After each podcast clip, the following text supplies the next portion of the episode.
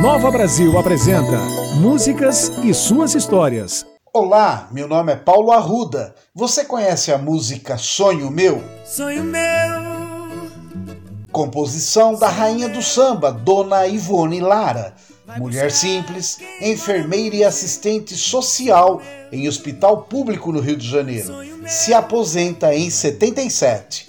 Um ano depois, logo após um real sonho, ela compõe esse samba romântico com um viés político, em referência aos muitos exilados do regime militar que voltavam ao Brasil. O samba, conhecido na voz de Maria Bethânia, acabou virando um dos hinos à anistia.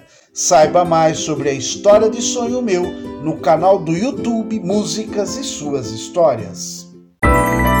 Nova Brasil apresentou Músicas e suas histórias. Nova Brasil.